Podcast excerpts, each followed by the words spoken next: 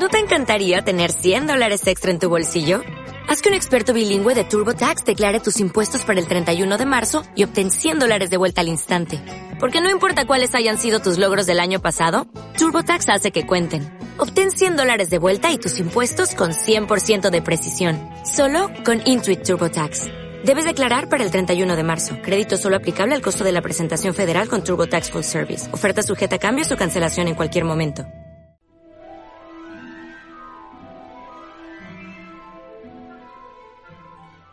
Capítulo 8. Los Mundiales de Kidditch. Cogieron todo lo que habían comprado y, siguiendo al señor Wesley, se internaron a toda prisa en el bosque por el camino que marcaban los faroles. Oían los gritos, las risas, los retazos de canciones de los miles de personas que iban con ellos. La atmósfera de febril emoción se contagiaba fácilmente y Harry no podía dejar de sonreír. Caminaron por el bosque hablando y bromeando en voz alta unos veinte minutos, hasta que al salir por el otro lado se hallaron a la sombra de un estadio colosal. Aunque Harry solo podía ver una parte de los inmensos muros dorados que rodeaban el campo de juego, calculaba que dentro podrían haber cabido sin apretujones diez catedrales. Hay asientos para cien mil personas, explicó el señor Wesley observando la expresión de sobrecogimiento de Harry. 500 funcionarios han estado trabajando durante todo el año para levantarlo. Cada centímetro del edificio tiene un repelente mágico de muggles. Cada vez que los muggles se acercan hasta aquí, recuerdan de repente que tenían una cita en otro lugar y salen pitando.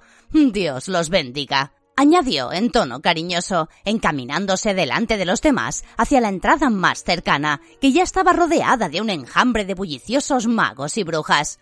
¡Asientos de primera! Dijo la bruja del ministerio apostada ante la puerta al comprobar sus entradas. Tribuna principal. Todo recto escaleras arriba. Arthur arriba de todo. Las escaleras del estadio estaban tapizadas con una suntuosa alfombra de color púrpura. Subieron con la multitud que poco a poco iba entrando por las puertas que daban a las tribunas que había a derecha e izquierda. El grupo del señor Wesley siguió subiendo hasta llegar al final de la escalera y se encontró en una pequeña tribuna ubicada en la parte más elevada del estadio, justo a mitad de camino entre los dorados postes de gol. Contenía unas veinte butacas de color rojo y dorado, repartidas en dos filas. Harry tomó asiento con los demás en la fila de delante y observó el estadio que tenían a sus pies, cuyo aspecto nunca hubiera imaginado. Cien mil magos y brujas ocupaban sus asientos en las gradas dispuestas en torno al largo campo oval. Todo estaba envuelto en una misteriosa luz dorada que parecía provenir del mismo estadio. Desde aquella elevada posición, el campo parecía forrado de terciopelo. A cada extremo se levantaban tres aros de gol, a unos quince metros de altura.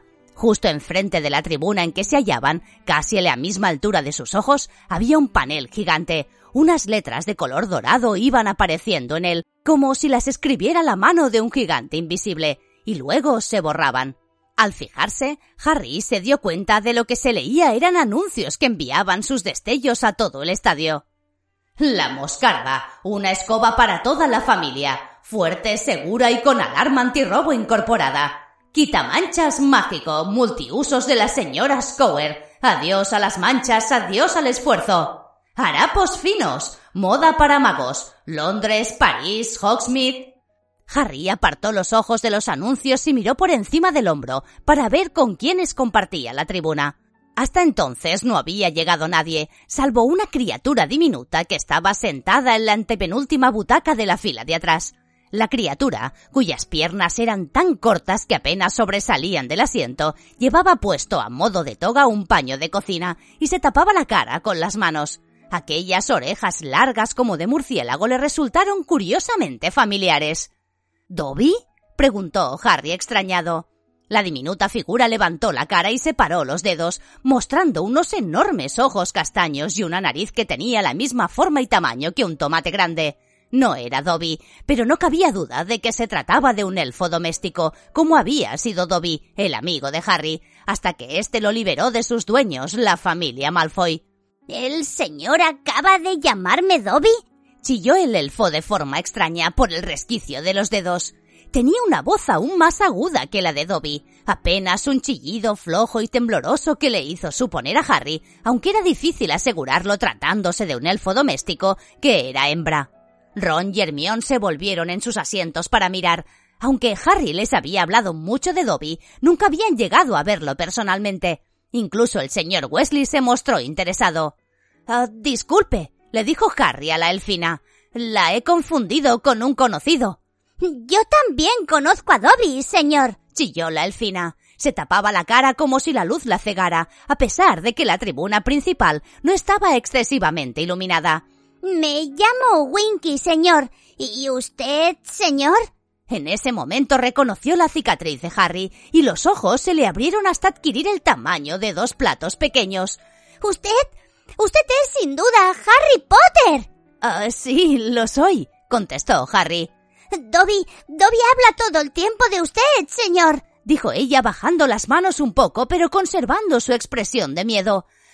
¿Cómo se encuentra? preguntó Harry. ¿Qué tal le sienta la libertad? Oh, señor, respondió Winky moviendo la cabeza de un lado a otro. No quisiera faltarle al respeto, señor, pero no estoy segura de que le hiciera un favor a Dobby al liberarlo, señor. ¿Por qué? se extrañó Harry. ¿Qué, qué le pasa? La libertad. Ya sabe, la libertad se le ha subido a la cabeza señor, dijo Winky con tristeza. Tiene raras ideas sobre su condición, señor. No encuentra dónde colocarse, señor. ¿Por qué no? inquirió Harry. Winky bajó el tono de su voz media octava para susurrar. Pretende. Pretende que le paguen por trabajar, señor. ¿Que le paguen? repitió Harry sin entender. Bueno, ¿y por qué no tendrían que pagarle? La idea pareció espeluznar a Winky, que cerró los dedos un poco para volver a ocultar parcialmente el rostro. A los elfos domésticos no se nos paga, señor, explicó en un chillido amortiguado. No, no, no. Le he dicho a Dobby, se lo he dicho. Ve a buscar una buena familia y asiéntate, Dobby. Se está volviendo un juerguista, señor, y eso es muy indecoroso en un elfo doméstico. Si sigues así, Dobby, le digo, lo próximo que oiré de ti es que te han llevado ante el Departamento de Regulación y Control de las Criaturas Mágicas como a un vulgar duende. bueno, ya era hora de que se divirtiera un poco, opinó Harry. La diversión no es para los elfos domésticos, Harry Potter, repuso Winky con firmeza desde detrás de las manos que le ocultaban el rostro. Los. los elfos domésticos obedecen. No soporto las alturas, Harry Potter. Miró hacia el borde de la tribuna y tragó saliva. Pero mi amo me manda venir a la tribuna principal. Y, y yo vengo, señor. ¿Por qué te manda venir tu amo si sabe que no soportas las alturas? preguntó Harry frunciendo el entrecejo. Um, mi, mi amo. Mi amo quiere que, que le guarde una butaca, Harry Potter, porque está muy ocupado, dijo Winky inclinando la cabeza hacia la butaca vacía que tenía a su lado. Winky está deseando volver a la tienda de su amo, Harry Potter. Pero Winky hace lo que le mandan, porque Winky es una buena elfina doméstica. Aterrorizada, echó otro vistazo al borde de la tribuna y volvió a taparse los ojos completamente. Harry se volvió a los otros. ¿Así que eso es un elfo doméstico? murmuró Ron. Son extraños, ¿verdad? Dobby era aún más extraño, aseguró Harry. Ron sacó los omniculares y comenzó a probarlos, mirando con ellos a la multitud que había abajo al otro lado del estadio. ¡Oh! ¡Sensacional! exclamó girando el botón de retroceso que tenía a un lado. Puedo hacer que aquel viejo se vuelva a meter el dedo en la nariz una vez y otra y otra. Hermión, mientras tanto, leía con interés su programa forrado de terciopelo y adornado con borlas. Antes de que empiece el partido habrá una exhibición de las mascotas de los equipos, leyó en voz alta. Eso siempre es digno de ver, dijo el señor Wesley. Las selecciones nacionales traen criaturas de su tierra para que hagan una pequeña exhibición. Durante la siguiente media hora se fue llenando lentamente la tribuna. El señor Wesley no paró de estrechar la mano a personas que obviamente eran magos importantes. Percy se levantaba de un salto tan a menudo que parecía que tuviera un erizo en el asiento. Cuando llegó Cornelius Fudge, el mismísimo ministro de magia, la reverencia de Percy fue tan exagerada que se le cayeron las gafas y se le rompieron. Muy embarazado, la reparó con un golpe de la varita y a partir de ese momento se quedó en el asiento, echando miradas de envidia a Harry, a quien Cornelius Fudge saludó como si se tratara de un viejo amigo. Ya se conocían, y Fudge le estrechó la mano con ademán paternal, le preguntó cómo estaba y le presentó a los magos que lo acompañaban. Ya sabe, Harry Potter, le dijo muy alto al ministro de Bulgaria, que llevaba una espléndida túnica de terciopelo negro con adornos de oro, y parecía que no entendía una palabra de inglés. Harry Potter. Seguro que le conoce. Es el niño que sobrevivió a quien usted sabe. Tiene que saber quién es. El búlgaro vio de pronto la cicatriz de Harry y, señalándola, se puso a decir en voz alta y visiblemente emocionado cosas que nadie entendía. Sabía que al final lo conseguiríamos, le dijo Fudge a Harry cansinamente. No soy muy bueno en idiomas. Para estas cosas tengo que echar mano de Barty Crouch. Ah, ya veo que su elfina doméstica le está guardando el asiento. Ha hecho bien porque estos búlgaros quieren quedarse los mejores sitios para ellos solos. Ah, ahí está Lucius. Harry Ron y se volvieron rápidamente. Los que se encaminaban hacia tres asientos aún vacíos de la segunda fila, justo detrás del padre de Ron, no eran otros que los antiguos amos de Dobby. Lucius Malfoy, su hijo Draco y una mujer que Harry supuso que sería la madre de Draco. Harry y Draco Malfoy habían sido enemigos desde su primer día en Hogwarts. De piel pálida, cara afilada y pelo rubio platino, Draco se parecía mucho a su padre. También su madre era rubia, alta y delgada, y habría parecido guapa si no hubiera sido por el gesto de asco de su cara, que daba la impresión de que, justo debajo de la nariz, tenía algo que olía a demonios. Ah, Fuch, dijo el señor Malfoy tendiendo la mano al llegar ante el ministro de magia. ¿Cómo estás? Me parece que no conoces a mi mujer, Narcisa, y a nuestro hijo Draco. ¿Cómo está usted? ¿Cómo estás? Saludó Fudge sonriendo inclinándose ante la señora Malfoy. Permítame presentarles al señor Oblanonsk, el... Bueno, es el ministro búlgaro de magia, y como no entiende ni jota de lo que digo, da lo mismo. Veamos quién más. Ah, supongo que conoces a Arthur Wesley. Fue un momento muy tenso. El señor Wesley y el señor Malfoy se miraron el uno al otro y Harry recordó claramente la última ocasión en que se habían visto. Había sido en la librería Flourish y Bloods y se habían peleado. Los fríos ojos del señor Malfoy recorrieron el señor Wesley y luego la fila en que estaba sentado. Por Dios, Arthur, dijo con suavidad, ¿qué has tenido que vender para comprar entradas en la tribuna principal? Me imagino que no te ha llegado solo con la casa.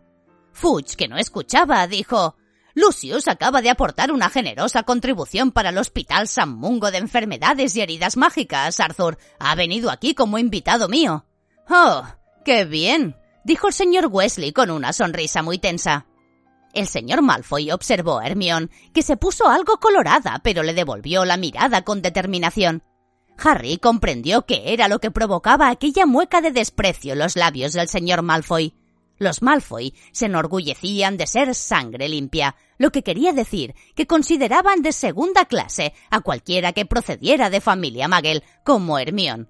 Sin embargo, el señor Malfoy no se atrevió a decir nada delante del ministro de magia.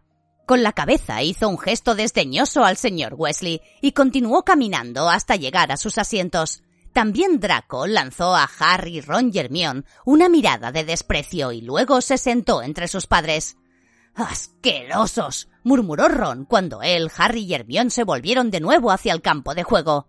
Un segundo más tarde, Ludo Bachman llegaba a la tribuna principal como si fuera un indio lanzándose al ataque de un fuerte. ¿Todos listos? preguntó. Su redonda cara relucía de emoción como un queso de bola grande. Señor ministro, ¿qué le parece si empezamos? ¡Uh! Cuando tú quieras, Ludo, respondió Fudge complacido. Ludo sacó la varita, se apuntó con ella la garganta y dijo Sonorus. Su voz se alzó por encima del estruendo de la multitud que abarrotaba ya el estadio y retumbó en cada rincón de las tribunas. Damas y caballeros, bienvenidos. Bienvenidos a la cuadrigentésima vigésima segunda edición de la Copa del Mundo de Kidditch. Los espectadores gritaron y aplaudieron, ondearon miles de banderas y los discordantes himnos de sus naciones se sumaron al jaleo de la multitud. El enorme panel que tenían enfrente borró su último anuncio.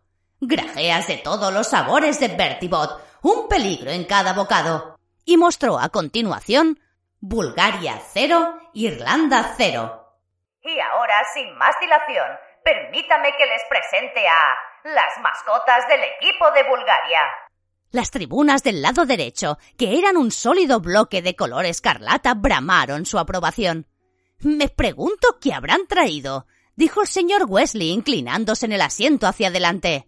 ¡Oh! De pronto se quitó las gafas y se las limpió a toda prisa en la tela de la túnica. Son velas. ¿Qué son, ve?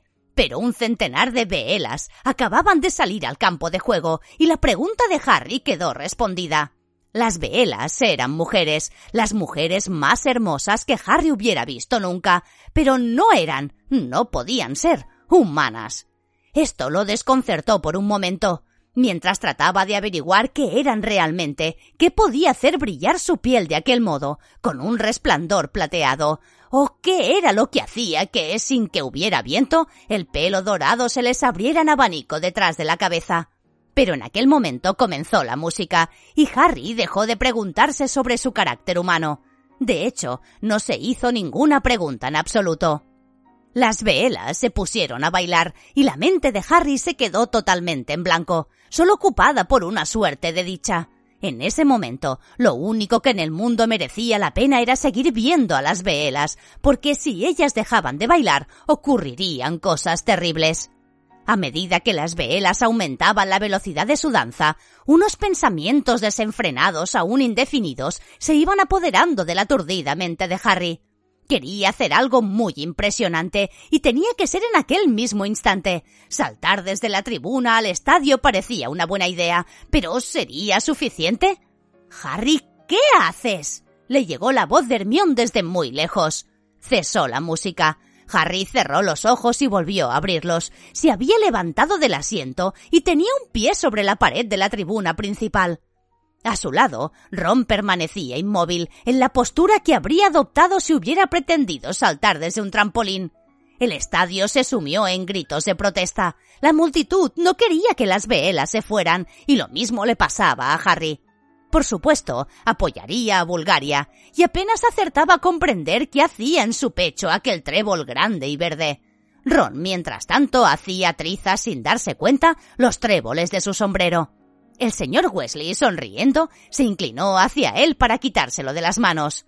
Lamentarás haberlo roto en cuanto veas a las mascotas de Irlanda, le dijo. ¿Eh? Musitó Ron mirando con la boca abierta las velas que acababan de alinearse a un lado del terreno de juego. Hermión chasqueó fuerte la lengua y tiró de Harry para que se volviera a sentar. ¡Ah! ¡Lo que hay que ver! exclamó. ¿Y ahora? bramó la voz de Ludo Backman tengan la bondad de alzar sus varitas para recibir a las mascotas del equipo nacional de Irlanda. En aquel momento, lo que parecía ser un cometa de color oro y verde entró en el estadio como disparado, dio una vuelta al terreno de juego y se dividió en dos cometas más pequeñas que se dirigieron a toda velocidad hacia los postes de gol. Repentinamente se formó un arco iris que se extendió de un lado a otro del campo de juego, conectando las dos bolas de luz. La multitud exclamaba ¡Oh! y luego ¡Ah! Como si estuviera contemplando un castillo de fuegos de artificio. A continuación se desvaneció el arco iris y las dos bolas de luz volvieron a juntarse y se abrieron formando un trébol enorme y reluciente que se levantó en el aire y empezó a elevarse sobre las tribunas. De él caía algo que parecía una lluvia de oro. ¡Buah! ¡Maravilloso! Exclamó Ron cuando el trébol se elevó sobre el estadio dejando caer pesadas monedas de oro que rebotaban al dar en los asientos y en las cabezas de la multitud. Entornando los ojos para ver mejor el trébol, Harry apreció que estaba compuesto de miles de hombrecitos diminutos con barba y chalecos rojos, cada uno de los cuales llevaba una diminuta lámpara de color oro o verde. Son leprecauns, explicó el señor Wesley alzando la voz por encima del tumultuoso aplauso de los espectadores. Muchos de los cuales estaban todavía buscando monedas de oro debajo de los asientos. Ahí tienes, dijo Ron muy contento poniéndole a Harry un montón de monedas de oro en la mano. Por los omniculares. Ahora me tendrás que comprar un regalo de Navidad. El enorme trébol se disolvió. Los leprecauns se fueron hacia el lado opuesto del que ocupaban las veelas y se sentaron con las piernas cruzadas para contemplar el partido. Y ahora, damas y caballeros, demos una calurosa bienvenida a la selección nacional de Kidditch de Bulgaria. Con ustedes, Dimitrov. Una figura vestida de escarlata entró tan rápido montada sobre el palo de su escoba que solo se pudo distinguir un borrón en el aire. La afición del equipo de Bulgaria aplaudió con locura. Ivanova. Una nueva figura hizo su aparición zumbando en el aire, igualmente vestida con una túnica de color escarlata. Zograf, Levski, Volkanov, Volkov y... Krum. ¡Es él! ¡Es él! gritó Ron siguiendo a Krum con los omniculares. Harry se apresuró a enfocar los suyos. Víctor Krum era delgado, moreno y de piel cetrina, con una nariz grande y curva y cejas negras y muy pobladas. Semejaba a una enorme ave de presa. Costaba creer que solo tuviera dieciocho años. Recibamos ahora con un cordial saludo a la selección nacional de Kidditch Irlanda. Bramó Backman. Les presento a Connolly, Ryan, Troy, Mullet, Moran, Kikle y Lynch. Siete borrones de color verde rasgaron el aire al entrar en el campo de juego. Harry dio vueltas a una ruedecilla lateral de los omniculares para ralentizar el movimiento de los jugadores hasta conseguir ver la inscripción Saeta de Fuego en cada una de las escobas y los nombres de los jugadores bordados en plata en la parte de atrás de las túnicas. Y ya, por fin, llegado desde Egipto, nuestro árbitro, el aclamado prestimago de la Asociación Internacional de Kidditch, Hassan Mustafa. Entonces, caminando a zancadas, entró en el campo de juego un mago vestido con una túnica dorada que hacía juego con el estadio.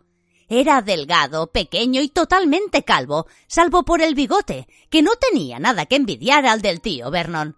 Debajo de aquel bigote sobresalía un silbato de plata. Bajo un brazo llevaba una caja de madera y bajo el otro su escoba voladora. Harry volvió a poner en velocidad normal sus omniculares y observó atentamente a Mustafa mientras éste montaba en la escoba y abría la caja con un golpe de la pierna.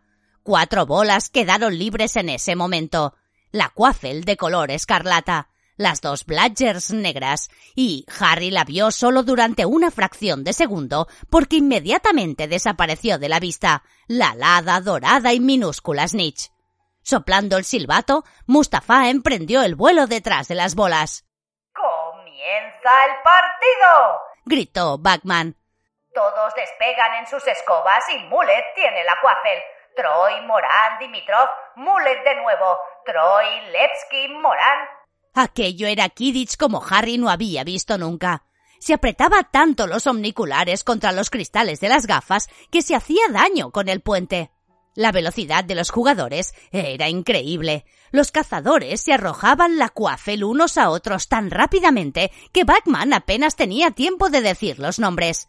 Harry volvió a poner la ruedecilla en posición de lento, apretó el botón de jugada a jugada que había en la parte de arriba y empezó a ver el juego a cámara lenta, mientras los letreros de color púrpura brillaban a través de las lentes y el griterío de la multitud le golpeaba los tímpanos.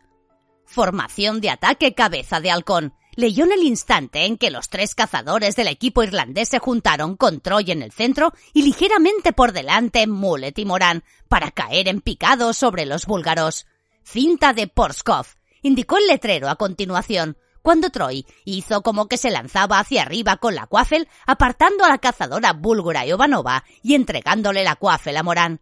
Uno de los golpeadores búlgaros, Folkov, Pegó con su pequeño bate y con todas sus fuerzas a una Bladger que pasaba cerca, lanzándola hacia Moran. Moran se apartó para evitar la Bladger y la Quaffel se le cayó. Lepsky, elevándose desde abajo, la atrapó. ¡Troy marca! bramó Backman, y el estadio entero vibró entre vítores y aplausos. ¡Diez a cero a favor de Irlanda. ¿Qué? gritó Harry mirando a un lado y a otro como loco a través de los omniculares. Pero si Lepsky acaba de coger la cuácel. Harry, si no ves el partido a velocidad normal, te vas a perder un montón de jugadas. Le gritó Hermión, que botaba en su asiento moviendo los brazos en el aire, mientras Troy daba una vuelta de honor al campo de juego. Harry miró por encima de los omniculares y vio que los leprechauns, que observaban el partido desde las líneas de banda, habían vuelto a elevarse y formar el brillante y enorme trébol. Desde el otro lado del campo, las veelas los miraban mal encaradas. Enfadado consigo mismo, Harry volvió a poner la ruedecilla en velocidad normal antes de que el juego se reanudara.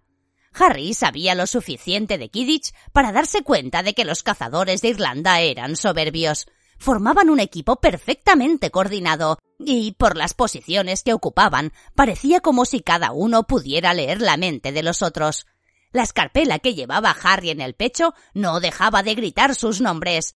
Troy, Mullet, Moran.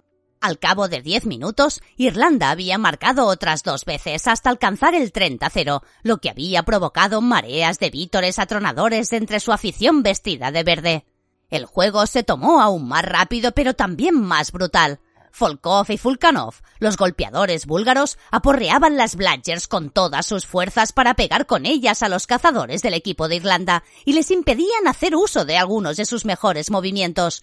Dos veces se vieron forzados a dispersarse y luego, por fin, Ivanova logró romper su defensa, esquivar al guardián Ryan y marcar el primer tanto del equipo de Bulgaria. Meteos los dedos en las orejas, les gritó el señor Wesley cuando las veelas empezaron a bailar para celebrarlo. Harry además cerró los ojos, no quería que su mente se evadiera del juego. Tras unos segundos, se atrevió a echar una mirada al terreno de juego. Las veelas ya habían dejado de bailar y Bulgaria volvía a estar en posesión de la cuácel. Dimitrov, Levski, Dimitrov, Ivanova, ¡eh! bramó Bachman.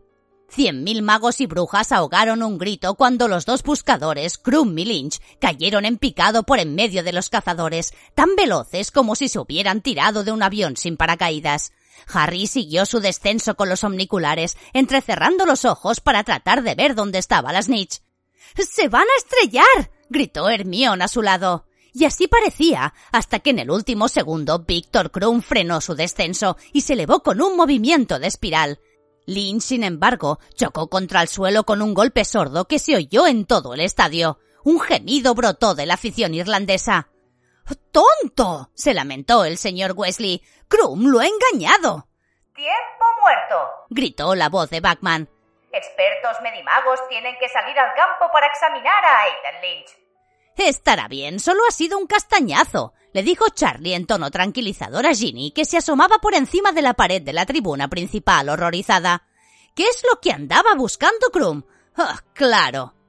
Harry se apresuró a apretar el botón de retroceso y luego el de jugada jugada. En sus omniculares giró la ruedecilla de velocidad y se los puso otra vez en los ojos. Vio de nuevo, esta vez a cámara lenta, a Krum y Lynch cayendo hacia el suelo. Amago de Bronsky, un desvío del buscador muy peligroso, leyó en las letras de color púrpura impresas en la imagen. Vio que el rostro de Krum se contorsionaba a causa de la concentración cuando, justo a tiempo, se frenaba para evitar el impacto, mientras Lynn se estrellaba y comprendió que Krum no había visto la snitch, solo se había lanzado en picado para engañar a Lynch y que lo imitara. Harry no había visto nunca a nadie volar de aquella manera. Krum no parecía usar una escoba voladora, se movía con tal agilidad que más bien parecía ingrávido. Harry volvió a poner sus omniculares en posición normal y enfocó a Krum, que volaba en círculos por encima de Lynch, a quien en esos momentos los medimagos trataban de reanimar con tazas de poción. Enfocando aún más de cerca el rostro de Krum, Harry vio cómo sus oscuros ojos recorrían el terreno que había treinta metros más abajo estaba aprovechando el tiempo para buscar la snitch y la interferencia de otros jugadores. Finalmente, Lynn se incorporó en medio de los vítores de la afición del equipo de Irlanda, montó en la saeta de fuego y dando una patada en la hierba levantó el vuelo. Su recuperación pareció otorgar un nuevo empuje al equipo de Irlanda. Cuando Mustafa volvió a pitar, los cazadores se pusieron a jugar con una destreza que Harry no había visto nunca. En otros 15 minutos trepidantes, Irlanda consiguió marcar 10 veces más. Ganaban por 130 puntos a 10 y los jugadores comenzaban a jugar de manera más sucia. Cuando Mulet una vez más salió disparada hacia los postes de gol aferrando la cuafel bajo el brazo, el guardián del equipo búlgaro, Zogaf, salió a su encuentro. Fuera lo que fuera lo que sucedió, ocurrió tan rápido que Harry no pudo verlo, pero un grito de rabia brotó de la afición de Irlanda y el largo y vibrante pitido de Mustafa indicó falta. Y Mustafa está reprendiendo al guardián búlgaro por juego violento, excesivo uso de los codos, informó Magman a los espectadores por encima de su clamor. Y sí, señores, penalti favorable a Irlanda. Los leprecauns que se habían elevado en el aire, enojados como un enjambre de avispas cuando Mullet había sufrido la falta, se apresuraron en aquel momento a formar las palabras ja, ja, ja. Las velas al otro lado del campo se pusieron de pie de un salto, agitaron de enfado sus melenas y volvieron a bailar. Todos a una, los chicos Wesley y Harry se metieron los dedos en los oídos, pero Hermión, que no se había tomado la molestia de hacerlo, no tardó en tirar a Harry del brazo. Él se volvió hacia ella y Hermión, con un gesto de impaciencia, le quitó los dedos de las orejas. Fíjate en el árbitro, le dijo riéndose. Harry miró el terreno de juego. Hassan Mustafa había aterrizado justo delante de las velas y se comportaba de una manera muy extraña. Flexionaba los músculos y se atusaba nerviosamente el bigote. No, eso sí que no, dijo Ludo Bachman, aunque parecía que le hacía mucha gracia. Por favor, que alguien le dé una palmada al árbitro. Un medimago cruzó a toda prisa el campo tapándose los oídos con los dedos y le dio una patada a Mustafa en la espinilla. Mustafa volvió en sí. Harry, mirando por los omniculares, advirtió que parecía muy embarazado y que les estaba gritando a las veelas que habían dejado de bailar y adoptaban ademanes rebeldes. Y si no me equivoco, Mustafa está tratando de expulsar a las mascotas del equipo búlgaro. Explicó la voz de Bachman. Esto es algo que no habíamos visto nunca. Oh, la cosa podría ponerse fea. Y desde luego se puso fea. Los golpeadores del equipo de Bulgaria, Volkov y Vulkanov, habían tomado tierra uno a cada lado de Mustafa y discutían con él furiosamente señalando hacia los leprecauns que acababan de formar las palabras GGG. Pero a Mustafa no lo cohibían los búlgaros. Señalaba al aire con el dedo, claramente pidiéndoles que volvieran al juego, y como ellos no le hacían caso, dio dos breves soplidos al silbato. Dos penaltis a favor de Irlanda, gritó Bachman, y la afición del equipo búlgaro vociferó de rabia. Será mejor que Volkov y Vulkanov regresen a sus escobas. Sí, ahí van. Troy toma la cuacel. A partir de aquel instante, el juego alcanzó nuevos niveles de ferocidad. Los golpeadores de ambos equipos jugaban sin compasión. Volkov y Vulkanov en especial no parecían preocuparse mucho si en vez de las Bludgers golpeaban con los bates a los jugadores irlandeses. Dimitrov se lanzó hacia Morán, que estaba en posesión de la y casi la derriba de la escoba. ¡Falta! corearon los seguidores del equipo de Irlanda todos a una, y al levantarse a la vez, con su color verde semejaron una ola. ¡Falta! repitió la voz mágicamente amplificada de Ludo Bachman. Dimitrov pretende acabar con Morán, volando deliberadamente para chocar con ella. Eso será otro penalti. Sí, ya oímos el silbato. Los leprecauns habían vuelto a alzarse en el aire y formaron una mano gigante que hacía un signo muy grosero dedicado a las velas que tenían enfrente. Entonces, las velas perdieron el control. Se lanzaron al campo y arrojaron a los duendes lo que parecían puñados de fuego. A través de sus omniculares, Harry vio que su aspecto ya no era bello en absoluto. Por el contrario, sus caras se alargaban hasta convertirse en cabezas de pájaro con un pico temible y afilado y unas alas largas y escamosas que les nacían de los hombros. Por eso, muchachos, gritó el señor Wesley para hacerse oír por encima del tumulto. Es por lo que no hay que fijarse solo en la belleza. Los magos del ministerio se lanzaron en tropel al terreno de juego para separar a las velas y los leprecauns, pero con poco éxito, y la batalla que tenía lugar en el suelo no era nada comparada con la del aire. Harry movía los omniculares de un lado para otro sin parar, porque la cuacel cambiaba de manos a la velocidad de una bala. Levski, Dimitrov, Morán, Troy, Mulet, Ivanova, de nuevo Morán, Morán y Morán consigue marcar. Pero apenas se pudieron oír los vítores de la afición irlandesa, tapados por los gritos de las velas, los disparos de las varitas de los funcionarios y los bramidos de furia de los búlgaros. El juego se reanudó enseguida. Primero Levski se hizo con la Quaffel, luego Dimitrov. Kikli, el golpeador irlandés, le dio una Bladger que pasaba a su lado y la lanzó con todas sus fuerzas contra Krum, que no consiguió esquivarla a tiempo. Le pegó de lleno en la cara. La multitud lanzó un gruñido ensordecedor. Parecía que Krum tenía la nariz rota, porque la cara estaba cubierta de sangre. Pero Mustafa no hizo uso del silbato. La jugada lo había pillado distraído, y Harry no podía reprochárselo. Una de las velas le había tirado un puñado de fuego, y la cola de su escoba se encontraba en llamas. Harry estaba deseando que alguien interrumpiera el partido para que pudieran atender a Krum. Aunque estuviera de parte de Irlanda, Krum le seguía pareciendo el mejor jugador del partido. Obviamente, Ron pensaba lo mismo. Esto tiene que ser tiempo muerto. No puede jugar en esas condiciones. Míralo. Mira, Lynch, le contestó Harry. El buscador irlandés había empezado a caer repentinamente y Harry comprendió que no se trataba del amago de Bronsky. Aquello era de verdad. ¡Ha visto la snitch! gritó Harry. ¡La ha visto! ¡Míralo! Solo la mitad de los espectadores parecía haberse dado cuenta de lo que ocurría. La afición irlandesa se levantó como una ola verde, gritando a su buscador, pero Krum fue detrás. Harry no sabía cómo conseguía ver hacia dónde se dirigía. Iba dejando tras él un rastro de gotas de sangre, pero se puso a la par de Lynch y ambos se lanzaron de nuevo hacia el suelo. ¡Van a estrellarse! gritó Hermión. Nada de eso, negó Ron. Lynch sí, gritó Harry. Y acertó. Por segunda vez, Lynch chocó contra el suelo con una fuerza tremenda, y una horda de veelas furiosas empezó a darle patadas. ¡La snitch! ¿Dónde está la snitch? gritó Charlie desde su lugar en la fila. ¡La tiene! ¡Krum la tiene! ¡Ha terminado! gritó Harry. Krum, que tenía la túnica roja manchada con la sangre que le caía de la nariz, se elevaba suavemente en el aire, con el puño en alto y un destello de oro dentro de la mano. El tablero anunció Bulgaria 160, Irlanda 170 a la multitud, que no parecía haber comprendido lo ocurrido. Luego, despacio, como si acelerara un enorme jumbo, un bramido se alzó ante la afición del equipo de Irlanda y fue creciendo más y más hasta convertirse en gritos de alegría. ¡Irlanda ha ganado! Voceó Bachman, que, como los mismos irlandeses, parecía desconcertado con el repentino final del juego.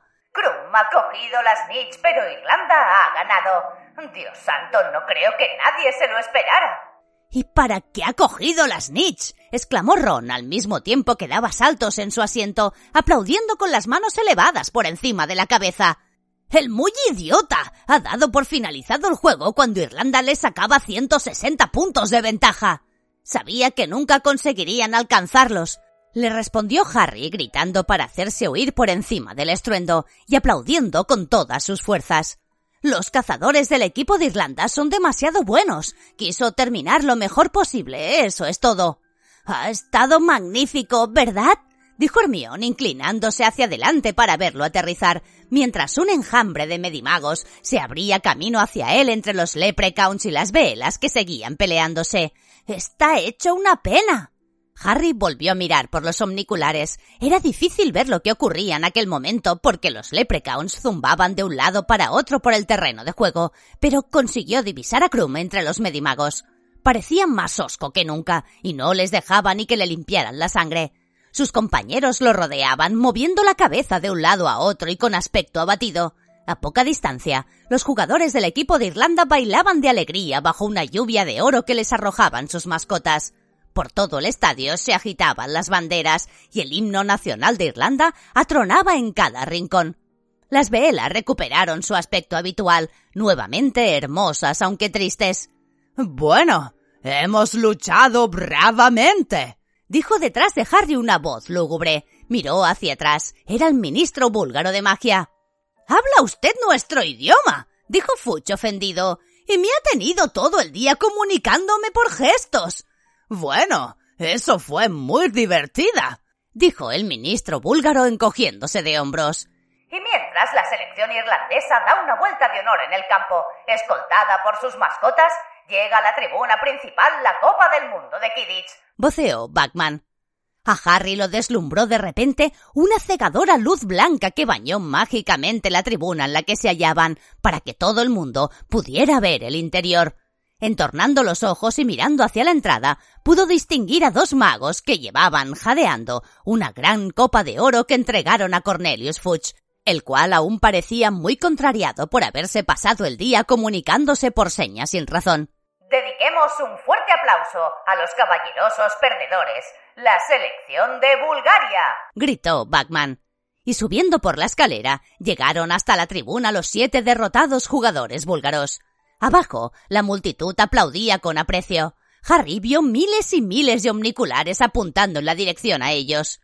Uno a uno, los búlgaros desfilaron ante las butacas de la tribuna y Backman los fue nombrando mientras estrechaban la mano de su ministro y luego la de Fuchs. Krum, que estaba en último lugar, tenía realmente muy mal aspecto. Los ojos negros relucían en medio del rostro ensangrentado. Todavía agarraba la snitch. Harry percibió que en tierra sus movimientos parecían menos ágiles. Era un poco patoso y caminaba cabizbajo. Pero cuando Backman pronunció el nombre de Krum, el estadio entero le dedicó una ovación ensordecedora. Y a continuación subió el equipo de Irlanda. Moran y Connolly llevaban a Aidan Lynch. El segundo batacazo parecía haberlo aturdido y tenía los ojos desenfocados, pero sonrió muy contento cuando Troy y Kigley levantaron la copa en el aire y la multitud expresó estruendosamente su aprobación. A Harry le dolían las manos de tanto aplaudir. Al final, cuando la selección irlandesa bajó de la tribuna para dar otra vuelta de honor sobre las escobas, Aidan Lynch montado detrás de Connolly, agarrándose con fuerza a su cintura y todavía sonriendo como aturdido, Backman se apuntó con la varita a la garganta y susurró Quietus. Se hablará de esto durante años, dijo con la voz ronca. Ha sido un giro verdaderamente inesperado. Es una pena que no haya durado más. Oh, ya, ya. ¿Cuánto os debo? Fred y George acababan de subirse sobre los respaldos de sus butacas y permanecían frente a Ludo Backman con una amplia sonrisa y la mano tendida hacia él. Capítulo 9. La marca tenebrosa. No le digáis a vuestra madre que habéis apostado, imploró a Fred y George el señor Wesley, bajando despacio por la escalera alfombrada de púrpura. No te preocupes, papá, respondió Fred muy alegre. Tenemos grandes planes para este dinero y no queremos que nos lo confisquen. Por un momento dio la impresión de que el señor Wesley iba a preguntar qué grandes planes eran aquellos, pero tras reflexionar un poco, pareció decidir que prefería no saberlo. Pronto se vieron rodeados por la multitud que abandonaba el estadio para regresar a las tiendas de campaña. El aire de la noche llevaba hasta ellos estridentes cantos mientras volvían por el camino iluminado de farolas, y los leprechauns no paraban de moverse velozmente por encima de sus cabezas, riéndose a carcajadas y agitando sus faroles. Cuando por fin llegaron a las tiendas, nadie tenía sueño, y dada la algarabía que había en torno a ellos, el señor Wesley consintió en que tomaran todos juntos una última taza de chocolate con leche antes de acostarse. No tardaron en enzarzarse en una agradable discusión sobre el partido el señor Wesley se mostró en desacuerdo con Charlie en lo referente al comportamiento violento y no dio por finalizado el análisis del partido hasta que Ginny se cayó dormida sobre la pequeña mesa, derramando el chocolate por el suelo. Entonces los mandó a todos a dormir. Hermione y Ginny se metieron en su tienda y Harry y el resto de los Wesley se pusieron el pijama y se subieron cada uno a su litera. Desde el otro lado del campamento llegaba aún el eco de cánticos y de ruidos extraños. ¿Cómo me alegro de haber librado hoy? murmuró el señor Wesley ya medio dormido. No me haría ninguna gracia tener que decirles a los irlandeses que se acabó la fiesta. Harry, que se había acostado en una de las literas superiores encima de Ron, estaba boca arriba observando la lona del techo de la tienda, en la que de vez en cuando resplandecían los faroles de los leprechauns repasaba algunas de las jugadas más espectaculares de Krum y se moría de ganas de volver a montar en su saeta de fuego y probar el amago de Bronsky. Oliver Wood no había logrado nunca transmitir con sus complejos diagramas la sensación de aquella jugada. Harry se imaginó a sí mismo vistiendo una túnica con su nombre bordado a la espalda, e intentó representarse la sensación de oír la ovación de una multitud de cien mil personas cuando Ludo Bachman pronunciaba su nombre ante el estadio. Y con ustedes, Potter. Harry no llegaría a saber a ciencia cierta si se había dormido o no. Sus fantasías de vuelos en escoba al estilo de Krum podían muy bien haber acabado siendo auténticos sueños. Lo único que supo fue que de repente el señor Wesley estaba gritando Levantaos. Ron, Harry, deprisa. Levantaos. Es urgente. Harry se incorporó de un salto y se golpeó la cabeza con la lona del techo. ¿Qué pasa? Preguntó. Intuyó que algo malo ocurría, porque los ruidos del campamento parecían distintos. Los cánticos habían cesado, se oían gritos y gente que corría. Bajó de la litera y cogió su ropa, pero el señor Wesley, que se había puesto los vaqueros sobre el pijama, le dijo No hay tiempo, Harry. Coge solo tu chaqueta y sal. ¡Rápido! Harry obedeció y salió a toda prisa de la tienda delante de Ron. A la luz de los escasos fuegos que aún ardían, pudo ver gente que corría hacia el bosque, huyendo de algo que se acercaba detrás, por el campo, algo que emitía extraños destellos de luz y hacía un ruido como de disparos de pistola. Llegaban hasta ellos abucheos escandalosos, carcajadas estridentes y gritos de borrachos. A continuación, apareció una fuerte luz de color verde que iluminó la escena. A través del campo marchaba una multitud de magos que iban muy apretados y se movían todos juntos apuntando hacia arriba con las varitas. Harry entornó los ojos para distinguirlos mejor. Parecía que no tuvieran rostro, pero luego comprendió que iban tapados con capuchas y máscaras. Por encima de ellos, en lo alto, flotando en medio del aire, había cuatro figuras que se debatían y contorsionaban adoptando formas grotescas.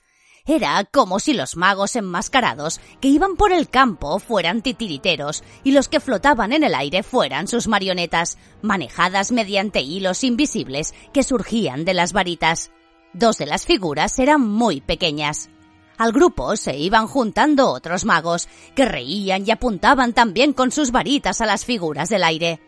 La marcha de la multitud arrollaba las tiendas de campaña. En una o dos ocasiones, Harry vio a alguno de los que marchaban destruir con un rayo originado en su varita alguna tienda que le estorbaba el paso. Varias se prendieron, el griterío iba en aumento. Las personas que flotaban en el aire resultaron repentinamente iluminadas al pasar por encima de una tienda de campaña que estaba en llamas, y Harry reconoció a una de ellas. Era el señor Roberts, el gerente del camping, los otros tres bien podían ser su mujer y sus hijos. Con la varita, uno de los de la multitud hizo girar a la señora Roberts hasta que quedó cabeza abajo. Su camisón cayó entonces para revelar unas grandes bragas. Ella hizo lo que pudo para taparse mientras la multitud abajo chillaba y abucheaba alegremente. Dan ganas de vomitar, susurró Ron observando al más pequeño de los niños Muggles, que había empezado a dar vueltas como una peonza a veinte metros de altura, con la cabeza caída y balanceándose de lado a lado como si estuviera muerto. Dan verdaderas ganas de vomitar. Hermione y Ginny llegaron a toda prisa, poniéndose la bata sobre el camisón, con el señor Wesley detrás. Al mismo tiempo, salieron de la tienda de los chicos Bill, Charlie y Percy completamente vestidos, arremangados y con las varitas en la mano. Vamos a ayudar al ministerio, gritó el señor Wesley por encima de todo aquel ruido, arremangándose él también. Vosotros id al bosque y no os separéis. Cuando hayamos solucionado esto iré a buscaros. Bill, Charlie y Percy se precipitaron al encuentro de la multitud. El señor Wesley corrió tras ellos. Desde todos los puntos los magos del ministerio se dirigían a la fuente del problema. La multitud que había bajo la familia Roberts se acercaba cada vez más. Vamos, dijo Fred cogiendo a Ginny de la mano y tirando de ella hacia el bosque. Harry, Ron, Hermione y George los siguieron. Al llegar a los primeros árboles volvieron la vista atrás. La multitud seguía creciendo. Distinguieron a los magos del ministerio, que intentaban introducirse por entre el numeroso grupo para llegar hasta los encapuchados que iban en el centro. Les estaba costando trabajo debían de tener miedo de lanzar algún embrujo que tuviera como consecuencia la caída al suelo de la familia Roberts. Las farolas de colores que habían iluminado el camino al estadio estaban apagadas. Oscuras siluetas daban tumbos entre los árboles y se oía el llanto de los niños. A su alrededor, en el frío aire de la noche, resonaban gritos de ansiedad y voces aterrorizadas. Harry avanzaba con dificultad, empujado de un lado y de otro por personas cuyos rostros no podía distinguir. De pronto oyó a Ron gritar de dolor. ¿Qué ha sucedido? preguntó Hermione nerviosa, deteniéndose tan de repente que Harry chocó con ella. ¿Dónde está Ron? ¡Qué idiotez! ¡Lumos! La varita se encendió y su haz de luz se proyectó en el camino.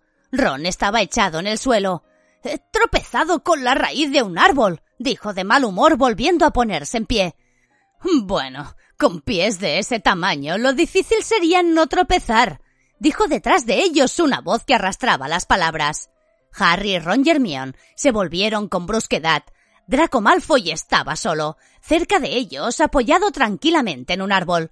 Tenía los brazos cruzados y parecía que había estado contemplando todo lo sucedido desde un hueco entre los árboles.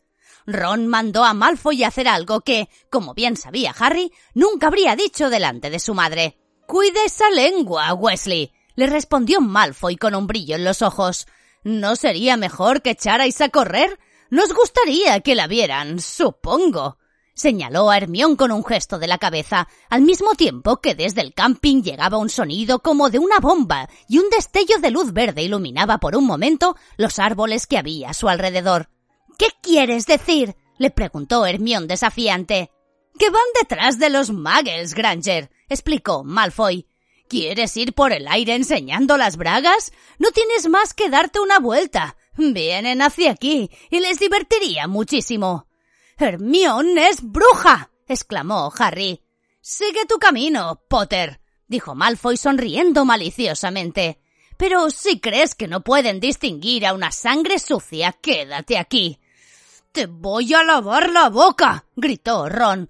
Todos los presentes sabían que sangre sucia era una denominación muy ofensiva para referirse a un mago o bruja que tenía padres muggles. No, no importa, Ron, dijo Hermión rápidamente, agarrándolo del brazo para impedirle que se acercara a Malfoy. Desde el otro lado de los árboles llegó otra explosión, más fuerte que cualquiera de las anteriores. Cerca de ellos gritaron algunas personas. Malfoy soltó una risita. ¡Qué fácil es asustarlos, ¿verdad? dijo con calma. Supongo que papá os dijo que os escondierais. ¿Qué pretende rescatar a los muggles? ¿Dónde están tus padres? preguntó Harry a quien le hervía la sangre. Tendrán una máscara puesta, ¿no? Malfoy se volvió hacia Harry sin dejar de sonreír. Bueno, si así fuera, me temo que no te lo diría, Potter. Venga, vámonos. los apremió Hermione arrojándole a Malfoy una mirada de asco. Tenemos que buscar a los otros. Mantén agachada tu cabezota, Granger, dijo Malfoy con desprecio. Vámonos repitió Hermión y arrastró a Ron y a Harry de nuevo al camino. Os apuesto lo que queráis a que su padre es uno de los enmascarados, exclamó Ron furioso. Bueno, con un poco de suerte el ministerio lo atrapará, repuso Hermión enfáticamente. ¿Dónde están los otros? Fred, George y Ginny habían desaparecido, aunque el camino estaba abarrotado de gente que huía sin dejar de echar nerviosas miradas por encima del hombro hacia el campamento. Un grupo de adolescentes en pijama discutía voces un poco apartados del camino. Al ver a Harry Ron Hermione, una muchacha de pelo espeso y rizado se volvió y les preguntó rápidamente «Où est Madame Maxime? Nous avons perdu. ¿Ah, ¿Qué? Preguntó Ron. Oh. La muchacha que acababa de hablar le dio la espalda, y cuando reemprendieron la marcha la oyeron decir claramente Hogwarts. Oh, Bobaton murmuró Hermione. ¿Cómo? dijo Harry. Que deben ser de Bobatón, susurró Hermione. Ya sabéis, la Academia de Magia Bobatón. He leído algunas cosas sobre ella en evaluación de la educación mágica en Europa. Oh, ya, respondió Harry. Fred y George no pueden haber ido muy lejos, dijo Ron, que sacó la varita mágica, la encendió como la de Hermione y entrecerró los ojos para ver mejor a lo largo del camino. Harry buscó la suya en los bolsillos de la chaqueta, pero no la encontró. Lo único que había en ellos eran los omniculares. ¡Oh, no me lo puedo creer! ¡He perdido la varita! ¿Bromeas? Ron y Hermione levantaron las suyas lo suficiente para iluminar el terreno a cierta distancia. Harry miró a su alrededor, pero no había ni rastro de la varita. A lo mejor te la has dejado en la tienda, dijo Ron. O tal vez se te ha caído del bolsillo mientras corríamos, sugirió Hermión nerviosa. Ah, sí, respondió Harry. Tal vez. No solía separarse de su varita cuando estaba en el mundo mágico, y hallarse sin ella en aquella situación lo hacía sentirse muy vulnerable. Un crujido los asustó a los tres.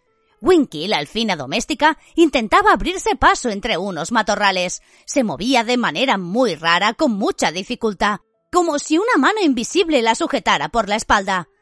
¡Hay... hay magos malos por ahí! chilló como loca mientras se inclinaba hacia adelante y trataba de seguir corriendo. Gente en lo alto, en lo alto del aire. Winky prefiere desaparecer de la vista y se metió entre los árboles del otro lado del camino, jadeando y chillando como si tratara de vencer la fuerza que la empujaba hacia atrás. Pero, ¿qué le pasa? preguntó Ron mirando con curiosidad a Winky mientras ella escapaba. ¿Por qué no puede correr con normalidad? Me imagino que no le dieron permiso para esconderse, explicó Harry. Se acordó de Dobby. Cada vez que intentaba hacer algo que a los Malfoy no les hubiera gustado, se veía obligado a golpearse. Oh, ¿Sabéis? Los elfos domésticos llevan una vida muy dura, dijo indignada Hermión. Es esclavitud, eso es lo que es. Ese señor Crouch la hizo subir a lo alto del estadio aunque ella la aterrorizara, y la ha embrujado para que ni siquiera pueda correr cuando aquellos están arrasando las tiendas de campaña. ¿Por qué nadie hace nada al respecto? Bueno, los elfos son felices así, ¿no? observó Ron. Ya oíste a Winky antes del partido. La diversión no es para los elfos domésticos. Eso es lo que le gusta que la manden. Ah, es gente como tú, Ron, replicó Hermione acalorada, la que mantiene estos sistemas injustos y podridos, simplemente porque son demasiado perezosos para. Oyeron otra fuerte explosión proveniente del otro lado del bosque. ¿Qué tal si seguimos? propuso Ron. Harry lo vio dirigir una mirada inquieta a Hermione, Tal vez fuera cierto lo que Malfoy les había dicho. Tal vez Hermión corría más peligro que ellos. Reemprendieron la marcha. Harry seguía revolviendo en los bolsillos aunque sabía que la varita no estaba allí. Siguieron el oscuro camino internándose en el bosque más y más, todavía tratando de encontrar a Fred, George y Ginny. Pasaron junto a unos duendes que se reían a carcajadas, reunidos alrededor de una bolsa de monedas de oro que sin duda habían ganado apostando en el partido y que no parecían dar ninguna importancia a lo que ocurría en el camping. Poco después llegaron a una zona iluminada por una luz plateada y al mirar por entre los árboles vieron a tres veelas, altas y hermosas de pie en un claro del bosque, rodeadas por un grupo de jóvenes magos que hablaban a voces. Yo gano cien bolsas de galeones al año, gritaba uno de ellos. Me dedico a matar dragones a cuenta de la comisión para las criaturas peligrosas. De eso nada, le gritó su amigo. Tú te dedicas a lavar platos en el caldero chorreante. Pero yo, yo soy cazador de vampiros. Hasta ahora he matado unos noventa. Un tercer joven, cuyos granos eran visibles incluso a la tenue luz plateada que emitían las velas, los cortó. ¿Yo? Yo estoy a punto de convertirme en el ministro de magia más joven de todos los tiempos. A Harry le hizo mucha gracia porque reconoció al de los granos. Se llamaba Stan Snoopik. En realidad era cobrador en un autobús de tres pisos llamado autobús noctámbulo. Se volvió para decírselo a Ron, pero vio que éste había adoptado una extraña expresión relajada, y un segundo después su amigo decía en voz muy alta ¿Os he contado que he inventado una escoba para ir a Júpiter? ¡Oh! ¡Lo que hay que oír! exclamó Hermión con un resoplido. Y entre ella y Harry agarraron firmemente a Ron de los brazos, le dieron media vuelta y siguieron caminando. Para cuando las voces de las veelas y sus tres admiradores se habían apagado, se encontraban en lo más profundo del bosque. Estaban solos y todo parecía mucho más silencioso. Harry miró a su alrededor. Creo que podríamos aguardar aquí. Podemos oír a cualquiera a un kilómetro de distancia. Apenas se había acabado de decirlo cuando Ludo Backman salió de detrás de un árbol justo delante de ellos. Incluso a la débil luz de dos varitas, Harry pudo apreciar que Backman estaba muy cambiado. Había perdido su aspecto alegre, su rostro ya no tenía aquel color sonrosado, y parecía como si lo hubieran quitado los muelles de los pies. Se lo veía pálido y tenso. ¿Quién está ahí? dijo pestañeando y tratando de distinguir sus rostros. ¿Qué, qué, qué hacéis aquí solos? Se miraron unos a otros sorprendidos. Bueno, en el campamento hay una especie de disturbio, explicó Ron. Batman lo miró. ¿Qué? ¿Qué? El camping. Unos cuantos han atrapado una familia de muggles. Bagman lanzó un juramento. ¡Oh, maldición! Dijo muy preocupado y sin otra palabra desapareció haciendo ¡plin! No se puede decir que el señor Bagman esté a la última, ¿verdad? observó Hermión frunciendo el entrecejo. Pero fue un gran golpeador, puntualizó Ron, que salió del camino para dirigirse a un pequeño claro. Se sentó en la hierba seca al pie de un árbol. Las avispas de Wimborne ganaron la liga tres veces consecutivas estando él en el equipo. Se sacó del bolsillo la pequeña figura de Krum, la posó en el suelo y lo observó caminar durante un rato. Como el auténtico Krum, la miniatura resultaba un poco patosa y encorvada, mucho menos impresionante sobre sus pies que montado en una escoba. Harry permanecía atento a cualquier ruido que llegara del camping. Todo parecía tranquilo. Tal vez el jaleo hubiera acabado. Espero que los otros estén bien, dijo Hermión después de un rato. Estarán bien, afirmó Ron. ¿Te imaginas que tu padre atrapa a Lucius Malfoy? dijo Harry sentándose al lado de Ron y contemplando la desgarbada miniatura de Krum sobre las hojas caídas en el suelo. Siempre ha dicho que le gustaría pillarlo. Oh, eso borraría la sonrisa de satisfacción de la cara de Draco, comentó Ron. Pero pero esos pobres muggles, dijo Hermión con nerviosismo. ¿Y si no pueden bajarlos? Podrán, le aseguró Ron. Hallarán la manera. Es una idiotez hacer algo así cuando todo el Ministerio de Magia está por allí, declaró Hermión. Lo que quiero decir es que, ¿cómo esperan salirse con la suya? ¿Creéis que habrán bebido o simplemente? Pero de repente dejó de hablar y miró por encima del hombro. Harry y Ron se apresuraron a mirar también. Parecía que alguien se acercaba hacia ellos dando tumbos. Esperaron, escuchando el sonido de los pasos desacompasados tras los árboles, pero los pasos se detuvieron de repente. ¿Quién es? llamó Harry. Solo se oyó el silencio. Harry se puso en pie y miró hacia el árbol. Estaba demasiado oscuro para ver muy lejos, pero tenía la sensación de que había alguien justo un poco más allá de donde llegaba su visión. ¿Quién? ¿Quién está ahí? preguntó. Y entonces, sin previo aviso, una voz diferente de cualquier otra que hubieran escuchado en el bosque desgarró el silencio, y no lanzó un grito de terror, sino algo que parecía más bien un conjuro. Mors Mordre. Algo grande y verde y brillante salió de la oscuridad que los ojos de Harry estaban intentando penetrar en vano, y se levantó hacia el cielo por encima de las copas de los árboles. ¿Qué? Exclamó Ron poniéndose en pie de un salto y mirando hacia arriba. Durante una fracción de segundo, Harry creyó que aquello era otra formación de Leprechauns. Luego comprendió que se trataba de una calavera de tamaño colosal, compuesta de lo que parecían estrellas de color esmeralda y con una lengua en forma de serpiente que le salía de la boca.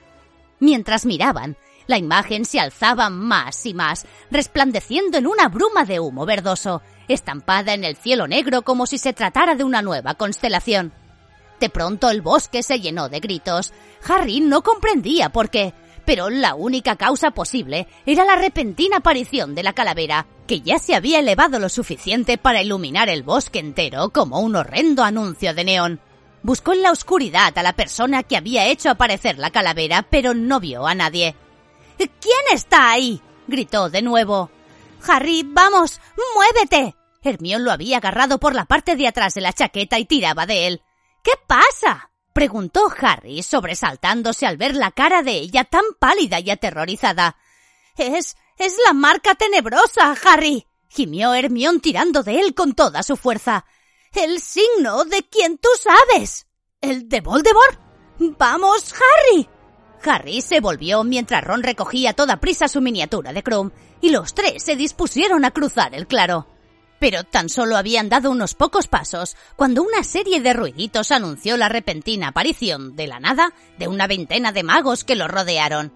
Harry paseó la mirada por los magos y tardó menos de un segundo en darse cuenta de que todos habían sacado la varita mágica y que las veinte varitas los apuntaban. Sin pensarlo más, gritó ¡Al suelo! Y agarrando a sus dos amigos los arrastró con él sobre la hierba. ¡Desmayus! gritaron las veinte voces.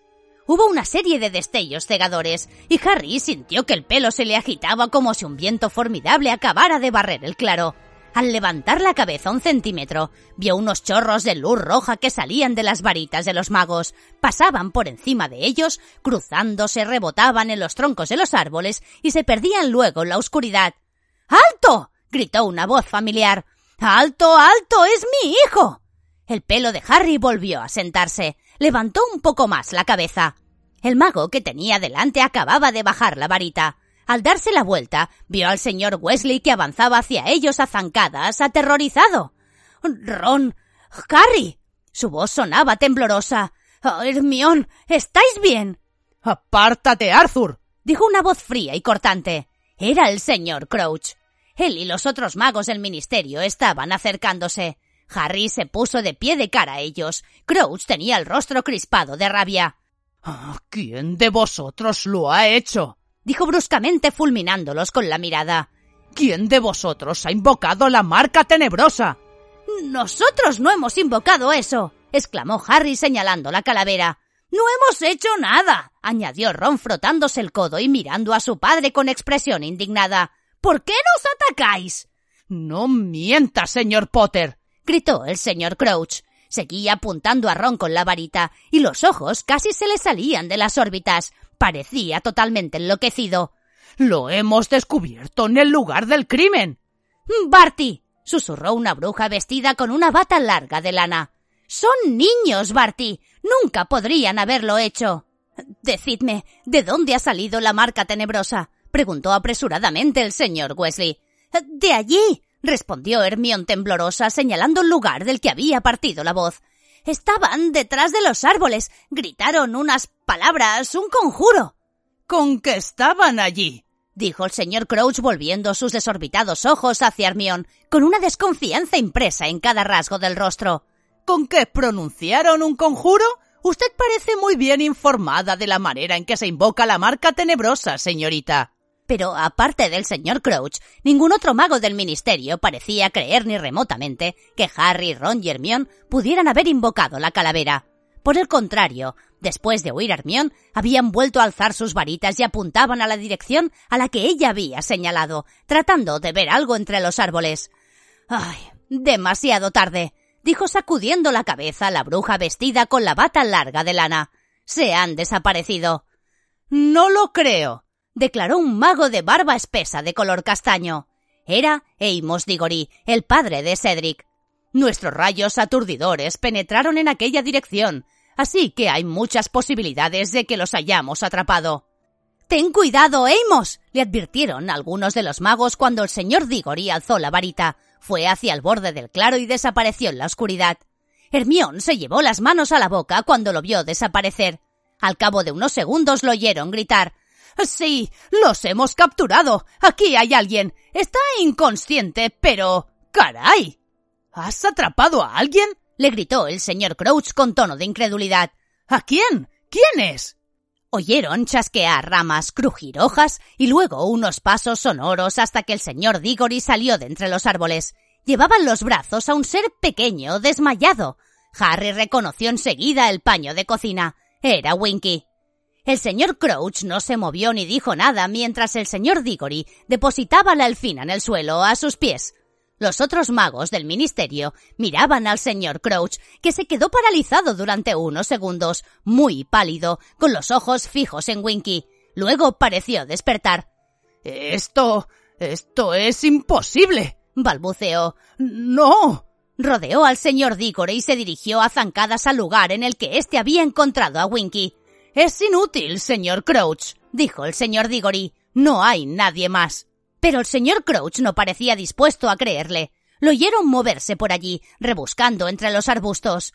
Es un poco embarazoso, declaró con gravedad el señor Diggory, bajando la vista hacia la inconsciente Winky. La alfina doméstica de Barty Crouch. Lo que quiero decir. Déjalo, Amos, le dijo el señor Wesley en voz baja. No creerás de verdad que fue la alfina. La marca tenebrosa es una señal de mago. Se necesita una varita. Sí, admitió el señor Diggory. Y ella tenía una varita. ¿Qué?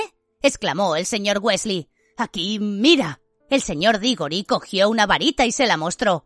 La tenía en la mano, de forma que para empezar se ha quebrantado la cláusula tercera del código de uso de la varita mágica. El uso de la varita mágica no está permitido a ninguna criatura no humana. Entonces oyeron otro plin y Ludo Backman apareció justo al otro lado del padre de Ron. Parecía despistado y sin aliento. Giró sobre sí mismo observando con los ojos desorbitados la calavera verde. La. la marca tenebrosa.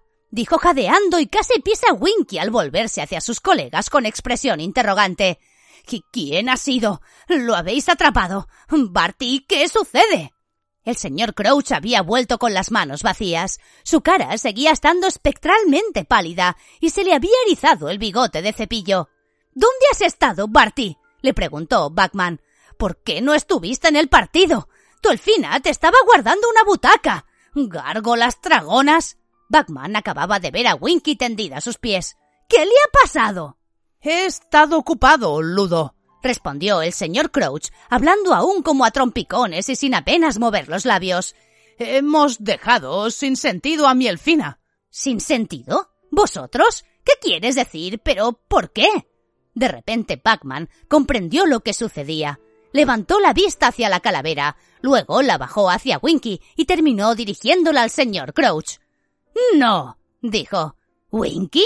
Winky invocando la marca tenebrosa. Ni siquiera sabría cómo hacerlo. Para empezar, necesitaría una varita mágica. Y tenía una, explicó el señor Diggory. La encontré con una varita en la mano, Ludo. Si le parece bien, señor Crouch, creo que deberíamos oír lo que ella tenga que decir. Crouch no dio muestra de haber oído al señor Diggory, pero éste interpretó su silencio como conformidad. Levantó la varita, apuntó a Winky con ella y dijo ¡Enervate! Winky se movió lánguidamente, abrió sus grandes ojos de color castaño y parpadeó varias veces como aturdida. Ante la mirada de los magos que guardaban silencio, se incorporó con movimientos vacilantes y se quedó sentada en el suelo. Vio los pies de Diggory y poco a poco, temblando, fue elevando los ojos hasta llegar a su cara, y luego, más despacio todavía, siguió elevándolos hasta el cielo. Harry vio la calavera reflejada dos veces en sus enormes ojos vidriosos. Winky ahogó un grito, miró asustada a la multitud de gente que la rodeaba y estalló en sollozos de terror. Elfina, dijo severamente el señor Diggory. ¿Sabes quién soy? Soy miembro del Departamento de Regulación y Control de las Criaturas Mágicas. Winky se balanceó de atrás adelante sobre la hierba, respirando entrecortadamente. Harry no pudo menos que acordarse de Dobby en sus momentos de aterrorizada desobediencia.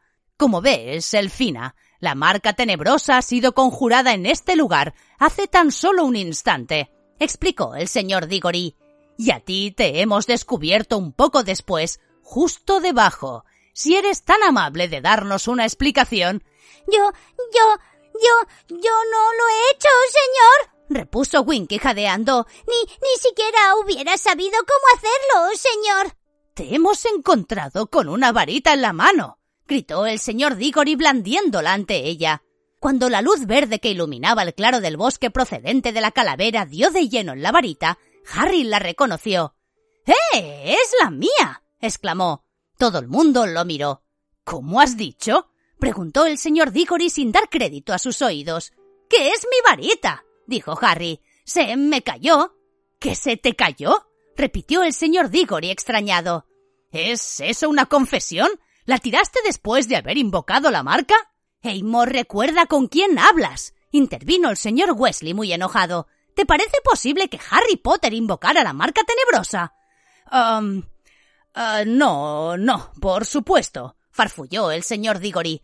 Lo siento, me he dejado llevar. De todas formas, no fue ahí donde se me cayó, añadió Harry, señalando con el pulgar hacia los árboles que había justo debajo de la calavera. La eché en falta nada más internarnos en el bosque. Así que, dijo el señor Diggory mirando con severidad a Winky, que se había encogido de miedo. La encontraste tú, Elfina, y la cogiste y quisiste divertirte un rato con ella, ¿eh? No, yo, yo no he hecho magia con ella, señor. Chilló Winky mientras las lágrimas le resbalaban por ambos lados de su nariz aplastada y bulbosa. Yo, yo solo la cogí, señor. Yo no he conjurado la marca tenebrosa, señor. Ni siquiera sabría cómo hacerlo. No fue ella, intervino Hermión. Estaba muy nerviosa por tener que hablar delante de todos aquellos magos del ministerio, pero lo hacía con determinación. Winky tiene una vocecita chillona y la voz que oímos pronunciar el conjuro era mucho más grave. Miró a Ron y Harry en busca de apoyo. No se parecía en nada a la de Winky. ¿A que no? Oh, no, confirmó Harry negando con la cabeza. Sin lugar a dudas, no era la de un elfo. No, era una voz humana, dijo Ron. Bueno, pronto lo veremos, gruñó el señor Diggory sin darles mucho crédito. Hay una manera muy sencilla de averiguar cuál ha sido el último conjuro efectuado con una varita mágica. ¿Sabías eso, Elfina? Winky temblaba y negaba frenéticamente con la cabeza, batiendo las orejas, mientras el señor Diggory volvía a levantar su varita y juntaba la punta con el extremo de la varita de Harry. Prior incantato, dijo con voz potente el señor Diggory. Harry oyó que Hermione ahogaba un grito horrorizada cuando una calavera con lengua en forma de serpiente surgió del punto en el que las dos varitas hacían contacto. Era, sin embargo, un simple reflejo de la calavera verde que se alzaba sobre ellos y parecía hecha de un humo gris espeso, el fantasma de un conjuro. ¡Deletrius! gritó el señor Diggory, y la calavera se desvaneció en una voluta de humo.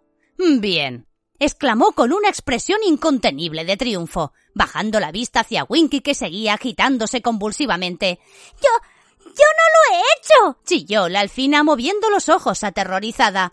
No he sido. no he sido. Yo ni siquiera sabría cómo hacerlo. Soy una alfina buena.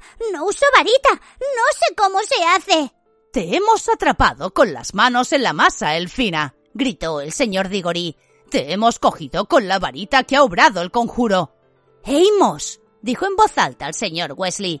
Piensa en lo que dices. Son poquísimos los magos que saben llevar a cabo ese conjuro. ¿Quién se lo podría haber enseñado? Quizá Amos quiere sugerir que yo tengo por costumbre enseñar a mis sirvientes a invocar la marca tenebrosa. El señor Crouch había hablado impregnando cada sílaba de una cólera fría. Se hizo un silencio muy tenso. Amos Diggory se asustó. No, no, señor Crouch, en absoluto. Te ha faltado muy poco para acusar a las dos personas de entre los presentes que son menos sospechosas de invocar la marca tenebrosa, a Harry Potter y a mí mismo. Supongo que conoces la historia del niño, Amos. Sí, por supuesto. Todo el mundo la conoce, musitó el señor Diggory desconcertado. Y yo Espero que recuerdes las muchas pruebas que he dado a lo largo de mi prolongada trayectoria profesional de que desprecio y detesto las artes oscuras y a cuantos las practican. gritó el señor Crouch con los ojos de nuevo desorbitados. Señor Crouch, yo. yo nunca sugeriría que usted tuviera la más remota relación con este incidente. farfulló Amos Diggory. Su barba rala de color castaño conseguía en parte disimular su sonrojo. Si acusas a mi Elfina, me acusas a mí, Diggory. vociferó el señor Crouch. ¿Dónde podría haber aprendido la invocación? podría haberla aprendido en cualquier sitio. Eso es, Seymour, repuso el señor Wesley. En cualquier sitio. A ver, Winky, añadió en tono amable dirigiéndose a la alfina, pero ella se estremeció como si él también le estuviera gritando. ¿Dónde exactamente encontraste la varita mágica? Winky retorcía el dobladillo del paño de cocina tan violentamente que se le deshilachaba entre los dedos. Yo. yo la he encontrado. La he encontrado ahí, señor. susurró. Ahí, entre los árboles, señor. ¿Te das cuenta, Amos? dijo el señor Wesley. Quienquiera que invocaran la marca podrían haberse desaparecido justo después de haberlo hecho, dejando tras ellos la varita de Harry. Una buena idea no usar su propia varita, que luego podría delatarlos. Y Winky tuvo la desgracia de encontrársela un poco después y de haberla cogido. Pero entonces ella tuvo que estar muy cerca del verdadero culpable, exclamó el señor Digor impaciente. ¿Viste a alguien, Elfina? Winky comenzó a temblar más que antes. Sus enormes ojos pasaron vacilantes del señor Diggory a Ludo Backman y luego al señor Crouch. Tragó saliva y dijo No he visto a nadie, señor. A nadie. Amos, dijo secamente el señor Crouch. Soy plenamente consciente de que lo normal, en este caso, sería que te llevaras a Winky a tu departamento para interrogarla. Sin embargo, te ruego que dejes que sea yo quien trate con ella. El señor Diggory no pareció tomar en consideración aquella sugerencia, pero para Harry era evidente que el señor Crouch era un miembro del ministerio demasiado importante para decirle que no. Puedes estar seguro de que será castigada, agregó el señor Crouch fríamente. Ah, amo. tartamudeó Winky, mirando al señor Crouch con los ojos bañados en lágrimas. Ah, amo, se lo ruego. El señor Crouch bajó la mirada con el rostro tan tenso que todas sus arrugas se le marcaban profundamente. No había ni un asomo de piedad en su mirada. Winky se ha portado esta noche de una manera que yo nunca hubiera creído posible, dijo despacio. Le mandé que permaneciera en la tienda. Le mandé permanecer allí mientras yo solucionaba el problema. Y me ha desobedecido. Eso merece la prenda. ¡No! gritó Winky postrándose a los pies del señor Crouch. No, amo. La prenda no, la prenda no. Harry sabía que la única manera de liberar a un elfo doméstico era que su amo le regalara una prenda de su propiedad. Daba pena ver la manera en que Winky se aferraba a su paño de cocina sollozando a los pies de su amo. Pero estaba aterrorizada, saltó Hermione indignada mirando al señor Crouch. Su elfina siente terror a las alturas y los magos enmascarados estaban haciendo levitar a la gente. Usted no le puede reprochar que huyera. El señor Crouch dio un paso atrás para librarse del contacto de su elfina, a la que miraba como si fuera algo sucio y podrido, que le podía echar a perder sus lustrosos zapatos. Una elfina que me desobedece no me sirve para nada, declaró con frialdad mirando a Hermión. No me sirve para nada un sirviente que olvida lo que debe a su amo y a la reputación de su amo. Winky lloraba con tanta energía que sus sollozos resonaban en el claro del bosque. Se hizo un silencio muy desagradable al que puso fin el señor Wesley diciendo con suavidad Bien, creo que me llevaré a los míos a la tienda si no hay nada que objetar. Amos, esa varita ya no nos puede decir nada más. Si eres tan amable de devolvérsela a Harry. El señor Diggory se la devolvió a Harry y éste se la guardó en el bolsillo. Vamos, vosotros tres, les dijo en voz baja el señor Wesley, pero Hermione no quería moverse, no apartaba la vista de la alfina que seguía sollozando. Hermión, la premió el señor Wesley. Ella se volvió y siguió a Harry y a Ron que dejaban el claro para internarse entre los árboles. Ah, ¿Qué le va a pasar a Winky? preguntó Hermión en cuanto salieron del claro. No lo sé, respondió el padre de Ron. ¡Qué manera de tratarla! dijo Hermión furiosa. El señor Diggory sin dejar de llamarla Elfina y el señor Crouch sabe que no lo hizo y aún así la va a despedir. Le da igual que estuviera aterrorizada o alterada. Es como si no fuera humana. Es que no lo es, repuso Ron. Hermión se le enfrentó. Eso no quiere decir que no tenga sentimientos, Ron. Da asco la manera. Estoy de acuerdo contigo, Hermión, se apresuró a decir el señor Wesley, haciéndole señas de que siguiera adelante. Pero no es el momento de discutir los derechos de los elfos. Me gustaría que estuviéramos de vuelta en la tienda lo antes posible. ¿Qué ocurrió con los otros? Los perdimos en la oscuridad, explicó Ron. Papá, ¿por qué le preocupaba tanto a todo el mundo aquella cosa en forma de calavera? Os lo explicaré en la tienda, contestó el señor Wesley con cierto nerviosismo pero cuando llegaron al final del bosque no los dejaron pasar. Una multitud de magos y brujas atemorizados se había congregado allí, y al ver aproximarse al señor Wesley, muchos de ellos se adelantaron. ¿Qué ha sucedido? ¿Quién la ha invocado, Arthur? No será él. Por supuesto que no es él, contestó el señor Wesley sin demostrar mucha paciencia. No sabemos quién ha sido, porque se desaparecieron. Ahora, por favor, perdonadme. Quiero ir a dormir. Atravesó la multitud seguido de Harry, Ron y Hermione y regresó al camping. Ya estaba todo en calma. No había ni rastro de los magos enmascarados, aunque algunas de las tiendas destruidas seguían humeando. Charlie asomaba la cabeza fuera de la tienda de los chicos. ¿Qué pasa, papá? le dijo en la oscuridad. Fred, George y Ginny volvieron bien, pero los otros. Aquí los traigo, respondió el señor Wesley agachándose para entrar en la tienda. Harry, Ron y Hermione entraron detrás. Bill estaba sentado a la pequeña mesa de la cocina, aplicándose una sábana al brazo que sangraba profusamente. Charlie tenía un desgarrón muy grande en la camisa y Percy hacía ostentación de su nariz ensangrentada. Fred, George y Ginny parecían incólumes pero asustados. ¿Los habéis atrapado, papá? preguntó Bill de inmediato. ¿Quién invocó la marca? No, no los hemos atrapado, repuso el señor Wesley.